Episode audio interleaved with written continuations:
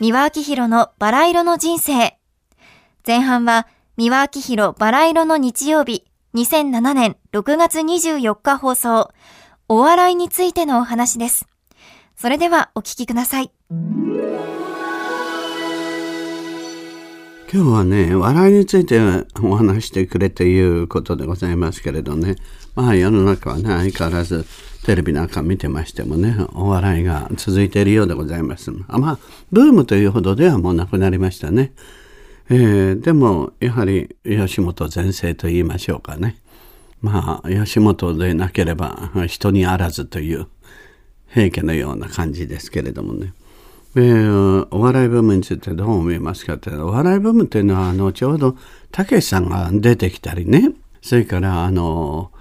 まあ B&B が出てきたりとかあそこら辺がお笑いブームですよね。あれはもう爆発的でしたしね。また本当に面白かったですねあの頃の。で最近量産体制で次から次で日本というのはもともとあの平安末期のねあの鳥獣戯画というあのうさぎとねカエルが相撲を取ったりとかね。あの漫画ですしねでそれであの室町時代から始まった狂言であれはもう本当にあのお笑いですからねだから日本っていうのはあのお笑いの歴史ってユーモアの歴史はすごく古いんですよね。で漫才もそうですしであの2人がで1人でっていうのはアメリカなんかでもあるんですけど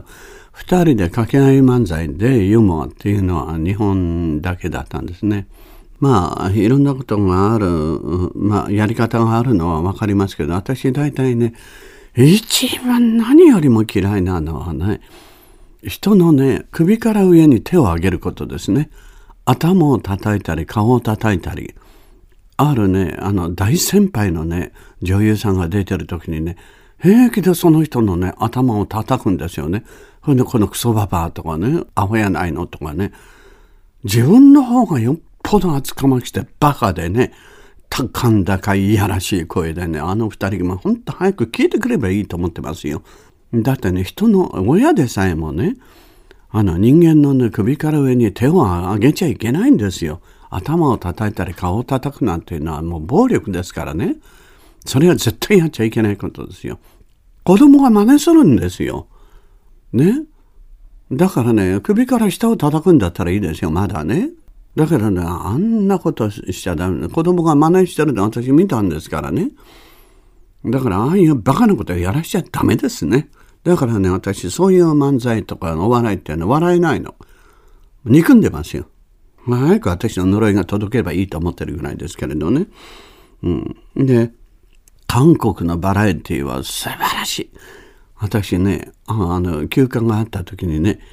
あの、世界中のいろんなテレビのね、あれを調べてて見てて、でそして韓国のあの映画からバラエティーからねニュース番組からね3日間ぐらいずっと韓国のものを研究してたんですよ。で韓国のものが日本を追い抜いてねあの IT 産業も含めて追い抜かれてるっていうしで韓国や中国の映画があの日本じゃね一方日本向こうでカンヌや何かでね賞を取ったからっつって大騒ぎしてますでしょ中国や韓国はしょっちゅう取ってんですよね。向こうでグランプリとかいろんなもの。でなんでそんなに追い抜かれたんだかじーっと見てましたらね韓国のあのバラエティのお笑いは毒がないんですよ。それでね攻撃的じゃないの。個人攻撃しないんですよ。それでねやられた方もねやった方もね本当にスマートでね思わず笑うようなんでしかも気持ちがいい。おしゃれでねちょうどヨーロッパの洗練されたおしゃれなね会話みたいなの。えー、って本当そこら辺のねあの俳優さんとか女優さんがねそういう受け子方するんですよ。で罰ゲームっつったらね引っ張たりね危ない目に合わせたりとか痛い目に合わせる罰ゲームとかねその変なもの飲ませるんじゃなくてね歌わせたりね踊らせたりするんだそれが見事なんですよ。一人一人が。全部芸があるの。これは日本はもう本当にね 100年遅れてると思いましたよ。まあそういう点で私はそのフランス小話や何かみたいにねもっとねあの日本の芸人たちもねあの勉強しないとダメですね。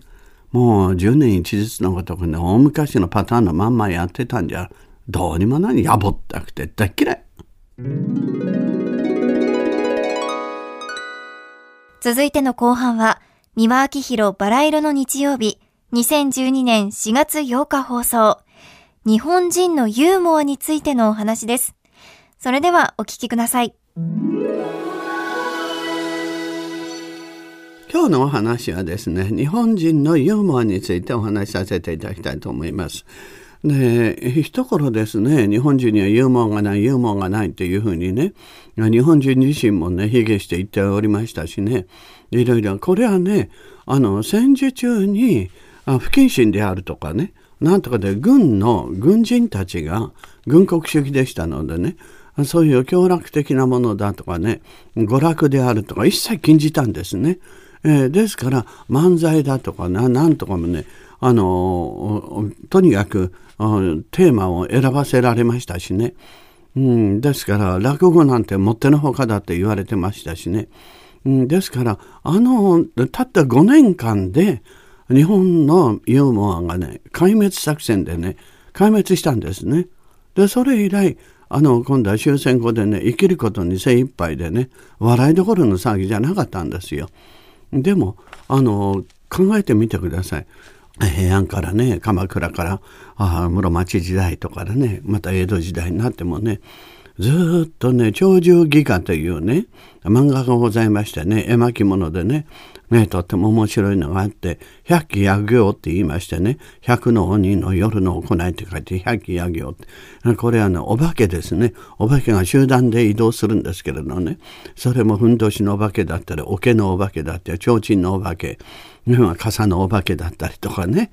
まあ、とにかく外国のね、お化けっていうのはね、もうとにかく恐ろしい、おどろおどろしたね、ドラキュラであるとか、そういう残酷なホラーみたいなものばっかりですけども、日本のお化けはね、もうその時代からね、ユーモラスでね、可愛らしくて、もっとこう、童心に満ちたものだったんですね。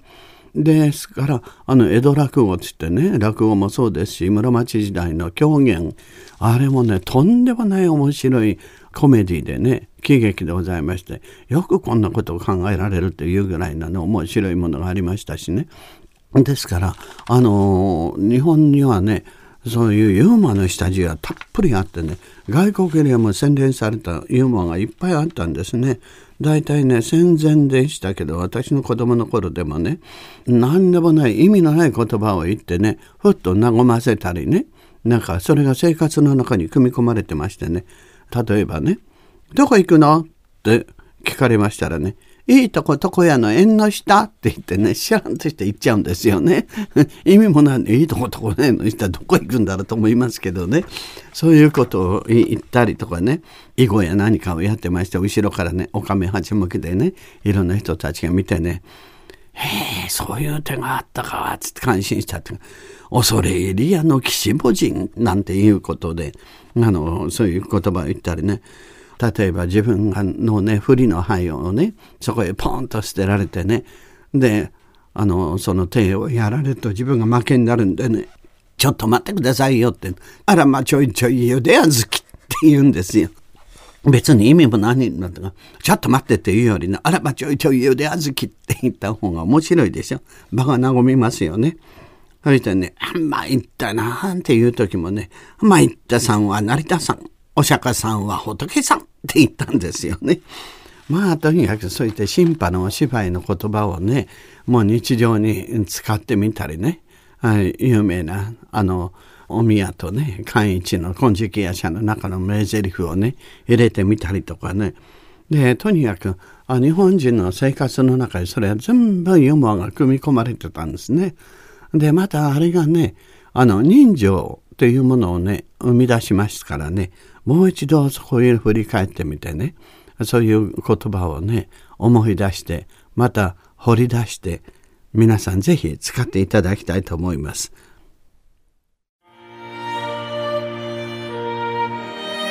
三輪明宏のバラ色の人生ではリスナーの皆様から番組の感想や三輪さんへのメッセージを募集しています。メールアドレスはすべて小文字でバラ色アットマーク tbs.co.jp